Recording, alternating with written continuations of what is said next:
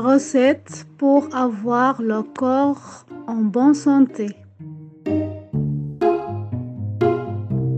Il faut un litre d'huile d'olive avec 100 g d'ail.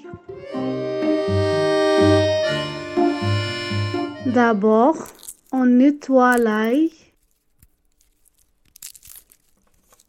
et on mélange avec l'huile. On cache le mélange dans un lieu sombre pendant un mois.